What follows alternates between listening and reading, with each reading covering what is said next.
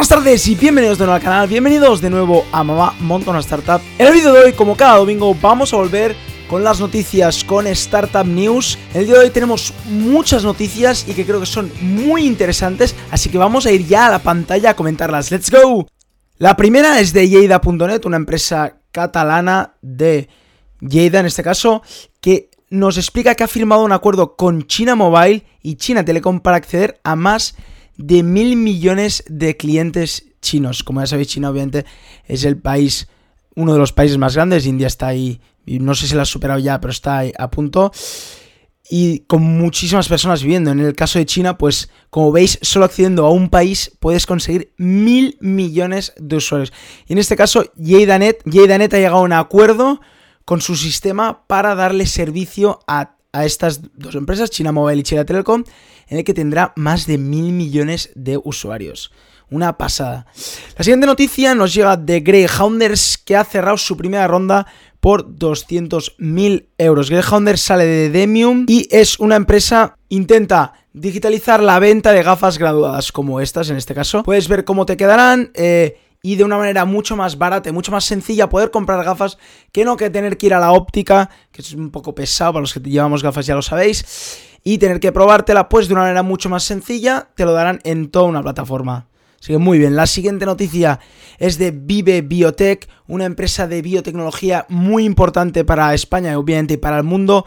Están intentando descubrir la cura y una de, de las soluciones de las enfermedades raras de origen genético y el cáncer hematológico. Me alegra mucho que el sector de biotecnología esté avanzando en España, me alegra muchísimo y que levante esta ronda de 3 millones y medio con Inverready y Aso Ventures es una gran noticia tanto para España como para el mundo y sobre todo obviamente para la empresa.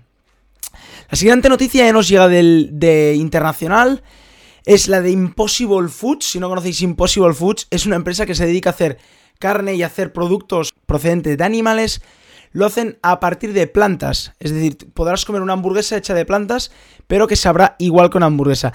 Y esta noticia nos anuncia que ya saldrá a la venta, el, ya salió a la venta en este caso, y en California en este caso eh, ha salido a la venta, así que muy buena noticia para eh, producir otro tipo de comida sin a lo mejor tener que explotar animales o tener que hacer procesos como los que estamos haciendo ahora. Siguiente noticia, es la de Airbnb. Si no visteis el vídeo de ayer, os lo dejo por aquí.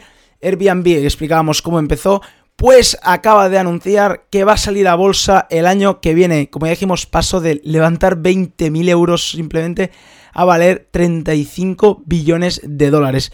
Y ahora ya ha anunciado que el año que viene va a salir a bolsa.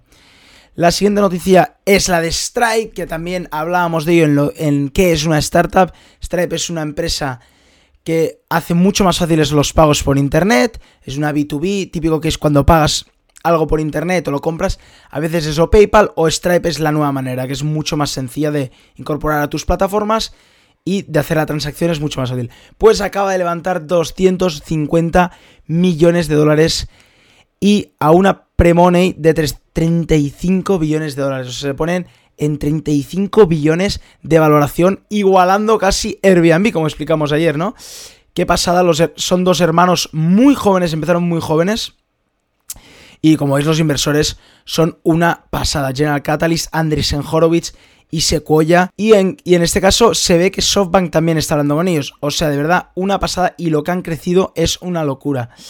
Y bueno, vamos a la siguiente noticia es la de Google. Google, una empresa grande, pero sobre todo por los data centers se conoce, va a invertir 3,3 billones en data centers más sostenibles, más con la sostenibilidad, más con energías renovables, pero en Europa. Eso es una grandísima noticia, obviamente, para Europa. Eh, Google está invirtiendo y además en soluciones limpias, en soluciones con energías renovables, ¿no? Muy buenas noticias. La siguiente noticia nos viene en este caso de Genbeta es que Francia va a apostar muy fuerte por las startups. En Europa estamos empezando a vivir esta, este cambio hacia las startups, este, este, cambio hacia los emprendedores. En Estados Unidos ya hace un tiempo que han apostado a tope. Y aquí en Europa estamos empezando. Y Macron ha anunciado que va a invertir 5.000 millones, 5 billones americanos, en startups francesas para hacerla obviamente el ecosistema líder de Europa y que no sea Londres y que no sea Berlín y que no sea España para ellos, ¿no? Yo creo que España es un grandísimo país para ser líder también, así que creo que tendríamos que seguir apostando fuerte como estamos haciendo y seguir creciendo, ¿no? Pero Francia, Macron ha anunciado que va a ir a tope y van a invertir 5.000 millones de euros. Y la última noticia que nos llega desde Fox News es, para, los que no los conozcáis, MoviePass es de uno de los fundadores de Netflix. Quería hacer el, servicio de suscripción que le hizo tan famoso en Netflix, pasarlo también a la gran pantalla, al cine. Y lo que te, lo que te permitía era que pagabas 7 dólares y podías ir a todas las pelis que querías al mes, ¿no? Es verdad que era un poco...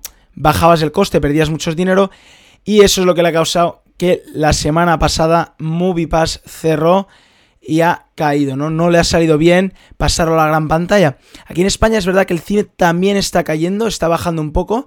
Yo creo que tendríamos que hacer un push y a ver cuál es la próxima solución para hacer que crezca este sector. Bueno, pues hasta aquí las noticias de esta semana. Espero que os hayan parecido interesantes, espero que os haya gustado el vídeo. Si es así, acordaros de darle un buen like y acordaros de suscribiros al canal. Y no olvidéis de que si tenéis una noticia fresca me la podéis enviar a mi mail y a mis redes sociales, como ya he hecho alguna, la de yeida.net me la enviasteis. Muchísimas gracias. Y bueno, pues nos vemos mañana con otro vídeo. ¡Chao!